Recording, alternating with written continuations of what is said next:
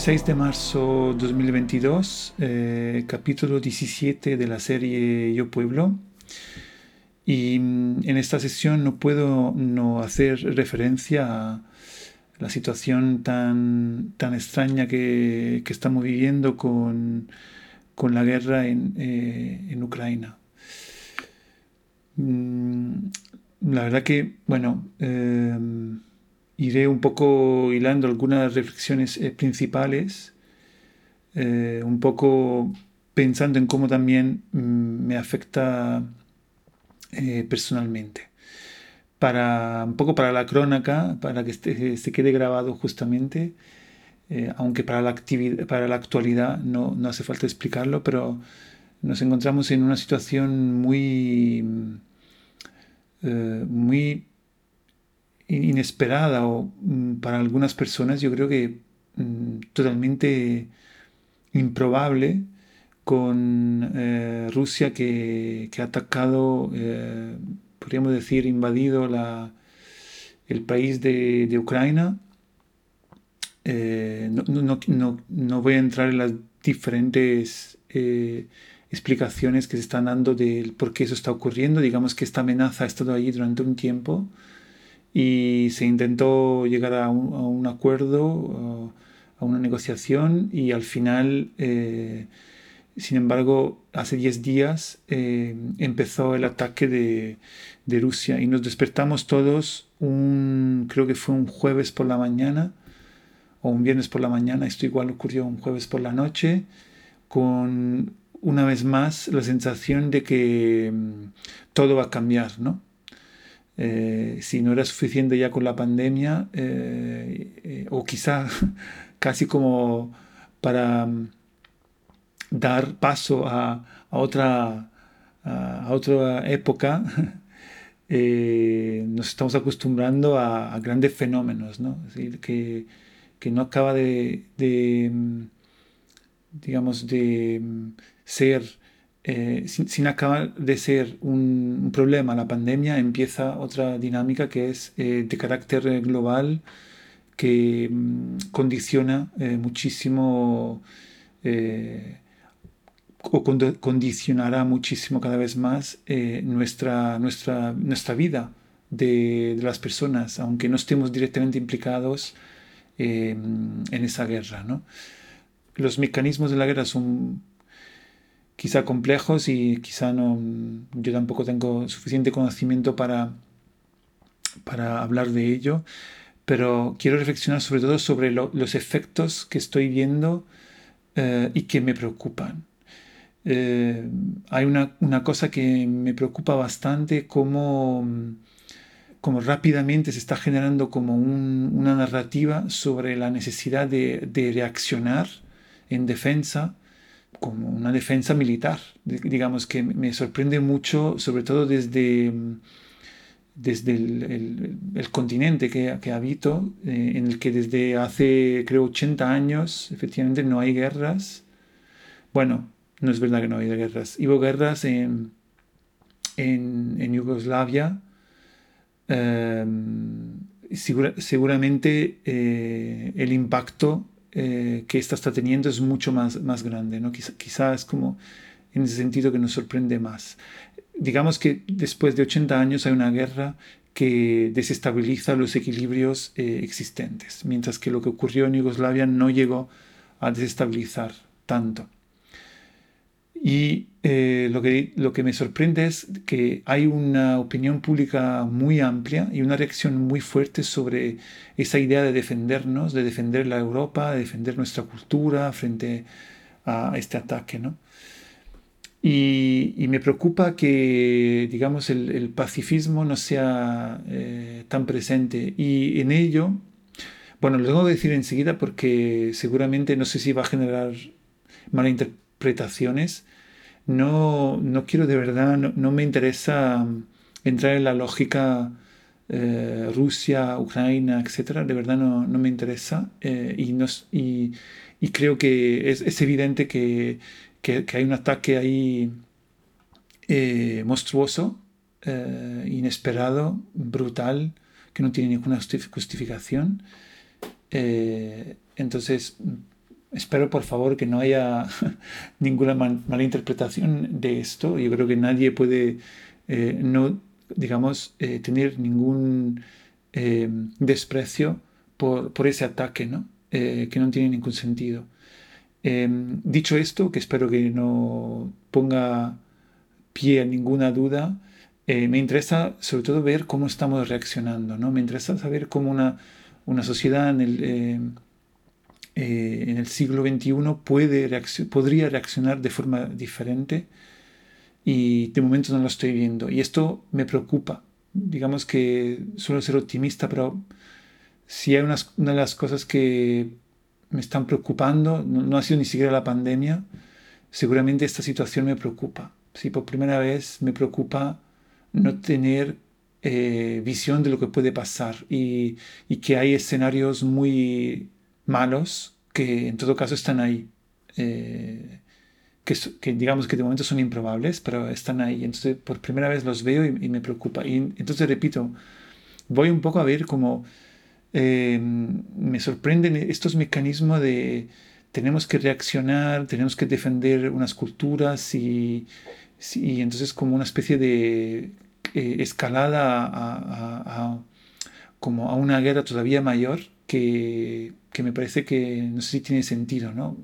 Eh, sería importantísimo buscar otros caminos y no veo, no veo, no veo esa capacidad al momento. En el debate público me parece poco presente, justamente yo creo que también con el mecanismo que se ha generado es muy difícil hablar de estas cosas sin eh, que te posicionen de un lado, ¿no? Y es, es, muy difícil. Yo mismo lo habéis visto, lo has visto, como he tenido que explicar muy bien porque veo el peligro de ser malinterpretado, malentendido, etc. De, de, estar situado de un lado que no tiene en hecho ese mecanismo en sí ningún sentido, no debería ser, no debería ser así. Pero estamos, estamos en esa, ¿no?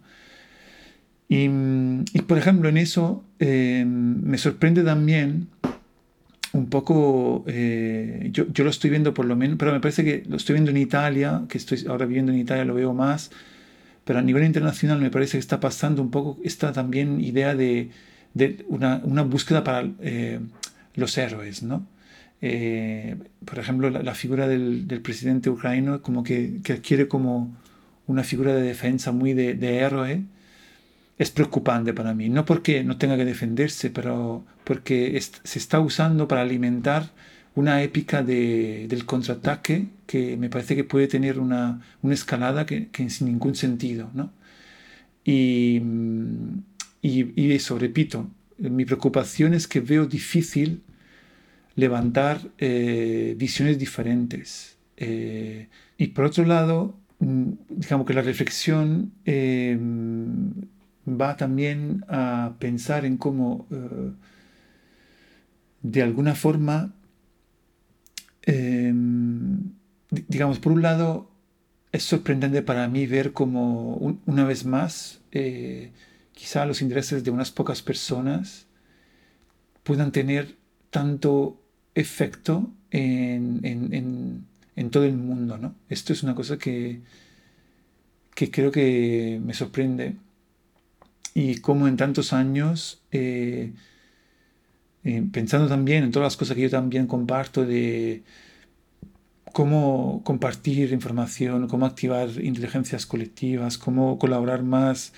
etcétera, etcétera, cómo en realidad eh, nos encontramos casi como de repente con un mundo que ha vuelto 30 años atrás, ¿no?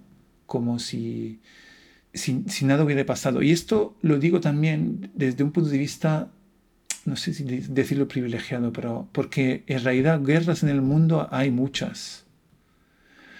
Yo lo que voy es que lo que es sorprendente es que hay, algunas cosas, hay algunas, algunos lugares, algunas personas que haciendo algo que está ocurriendo en otros sitios consiguen eh, desarticular, digamos, generar eh, un desequilibrio que tiene tanto impacto en, todo el mundo. ¿no?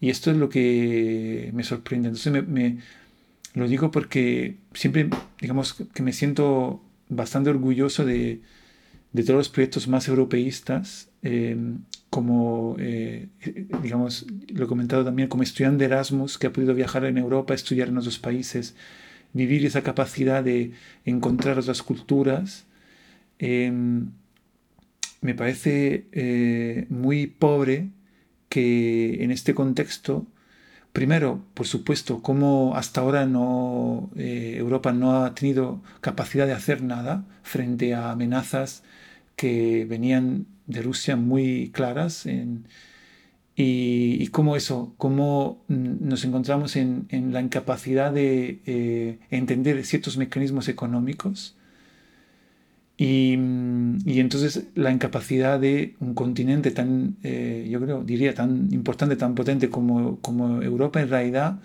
ha estado completamente ausente de, estas dinámicas. a, lo que voy es que, primero, poco para ser más claro, me sorprende mucho que como personas no, tenemos conocimientos de los ecosistemas eh, internacionales y globales.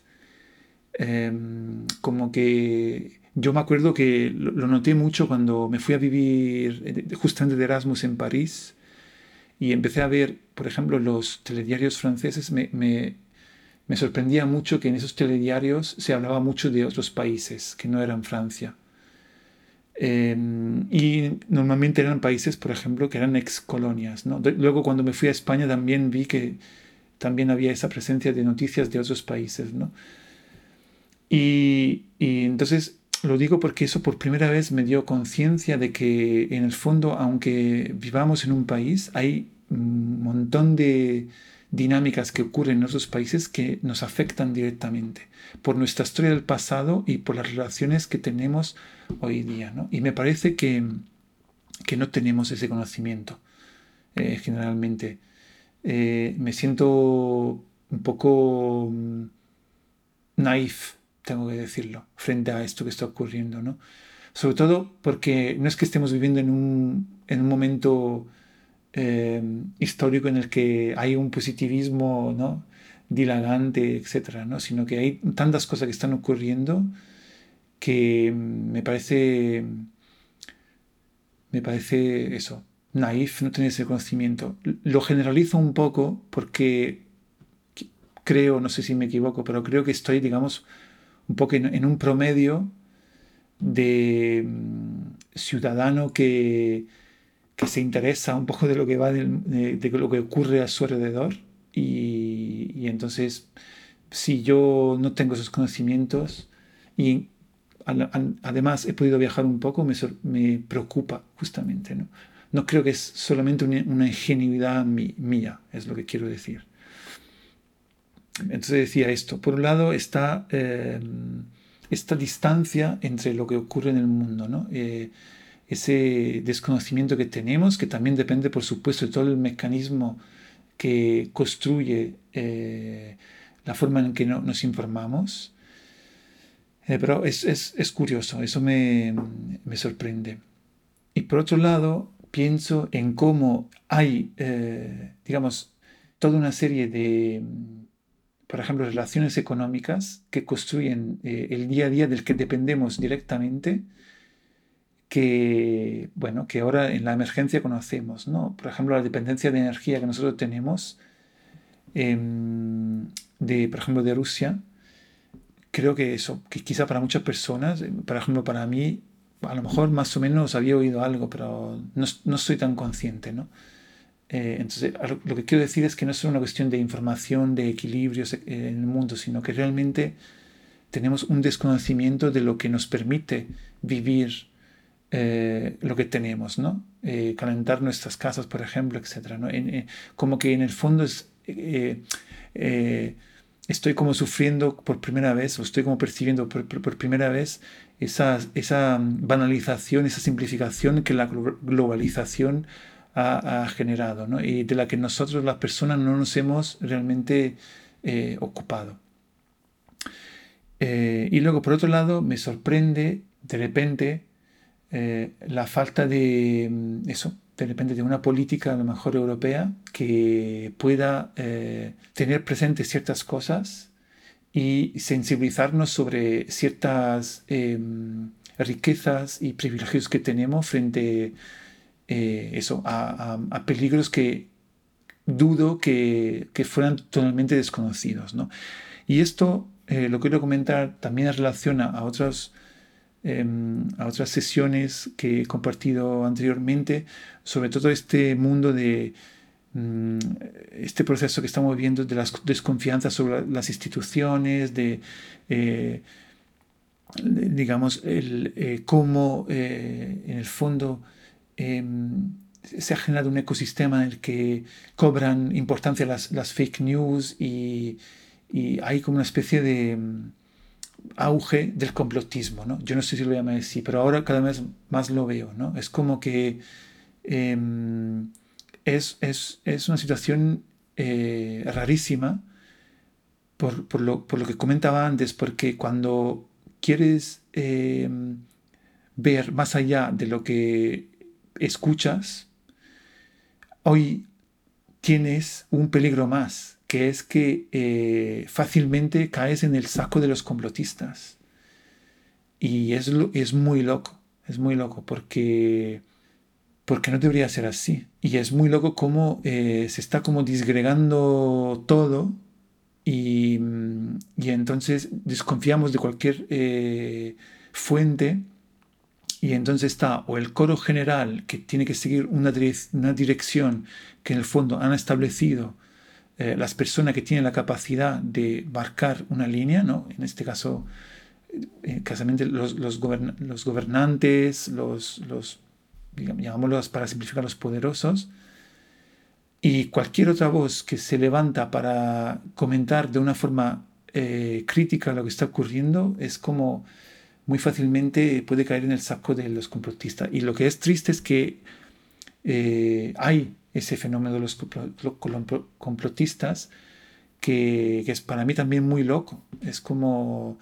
Em, y, todo esto me parece que se ha generado desde mm, cada vez más la falta de... Eh, de diálogo entre, entre posiciones eh, y visiones diferentes.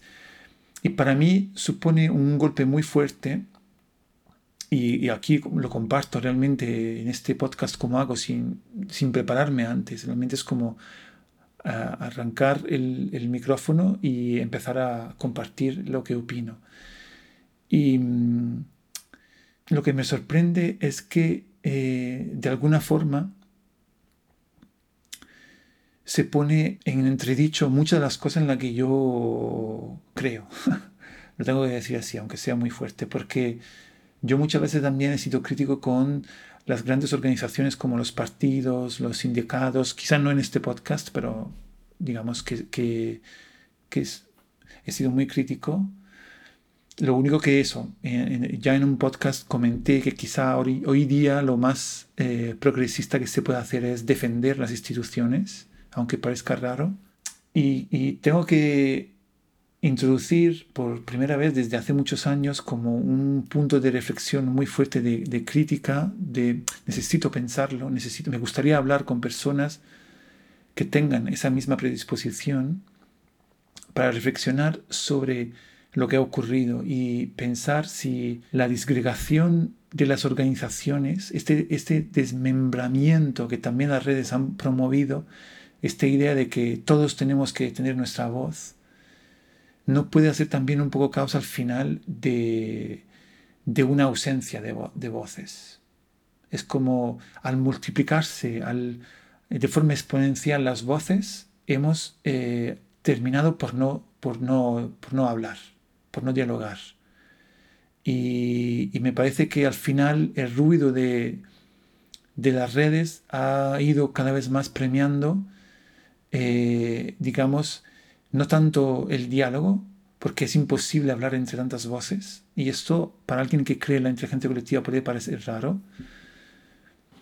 Eh, creo que se puede construir eh, y, es muy difícil, pero se puede hacer. Pero justamente cuando simplemente se, abre la veda para, para digamos, difundir opiniones sin estructurar justamente el intercambio. Me parece que hemos llegado a un momento en que eso simplemente es ruido, ha sido ruido y, los, los, de siempre han podido propiciar visiones muy simplificadas del mundo a, las que nos hemos ido sumando o, em, digamos, eh, contrastando, ¿no? Entonces, mm, frente, frente a, esa situación, yo creo que además em, es posible que la pandemia haya incluso empeorado la situación, porque digamos, como siempre, la gravedad de la situación eh, durante dos años, dos años y medio, también ha puesto de lado otros, creo, otros debates, ¿no? Em, entonces como que ha sido quizá el golpe, el golpe final eh, y, de hecho, no será una casualidad que, mm, que justamente con la, yo por lo menos lo he percibido así, ha sido con la pandemia en el que eh, se ha visto, digamos, como el crecer enorme de este, de este, mm, de esta percepción, ¿no? de, de, complotismo, ¿no? de, de mucha gente que al final considera que todo tiene otra explicación y, y, mm, y, son más eh, de alguna forma eh, de fiar o más em, interesantes eh, descripciones em, más extrañas que, que, la que claramente se, se, pone como, como evidente eh, también en, en, los medios. ¿no? Entonces, en todo esto creo que se ha generado una situación eh, muy extraña y yo creo que al final, ahora que acabando un poco esta, este capítulo, creo que un poco lo que quiero compartir contigo hoy es una cosa que para mí es muy extraña, es que estoy eh, poniendo en duda algunas de las cosas que eh, han sido muy importantes para mí, que tienen que ver con em, cómo eh, multiplicar y descentralizar y conectar e implicar a, muchos actores. No, es que lo, no, es que lo ponga en duda, lo que quiero decir es que mi, mi mm, visión sobre la posibilidad de activarlo con, con, los medios que hemos tenido hasta ahora, quizá hoy es un poco más crítica.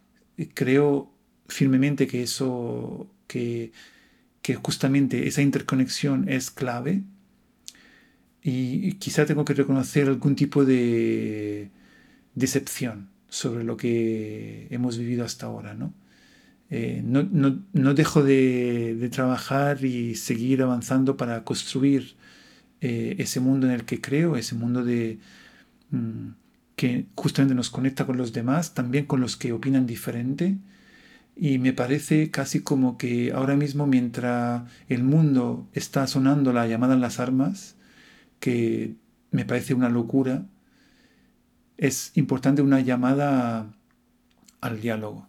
Parece naif, pero es como que lo siento dentro. Eh, y no sé cómo, cómo, eso puede ocurrir, no, no, sé, no sé cuáles son los aliados para que eso, eso ocurra.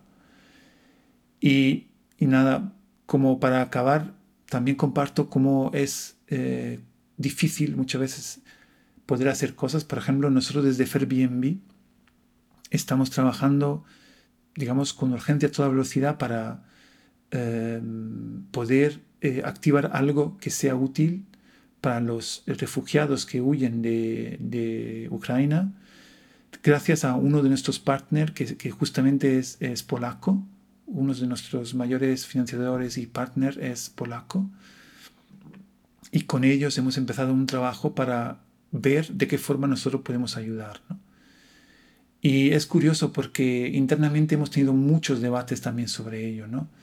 sobre si, cómo, cómo será percibido, eh, cuánta capacidad tenemos realmente de ayudar.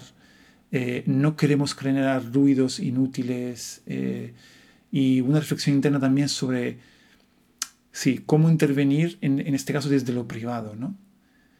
Un privado un poco especial porque trabajamos mucho con, ¿no? con una, una idea diferente de, de empresa, eh, además somos una cooperativa, pero no deja de ser eh, una intervención que, que, viene de lo privado, ¿no? Y fue muy curioso. Yo creo que toda esta reflexión también de ahí se, se sintieron fuerte. Y, nada, en unos días lanzaremos como una plataforma que simplemente ayudará a, poner en contacto los que quieren ofrecer eh, sus casas a los refugiados con las organizaciones que están gestionando eso. ¿no? Y de, a partir de ahí veremos cómo es eh, justamente la, la utilidad y ver si y cómo seguir adelante eh, en eso. ¿no?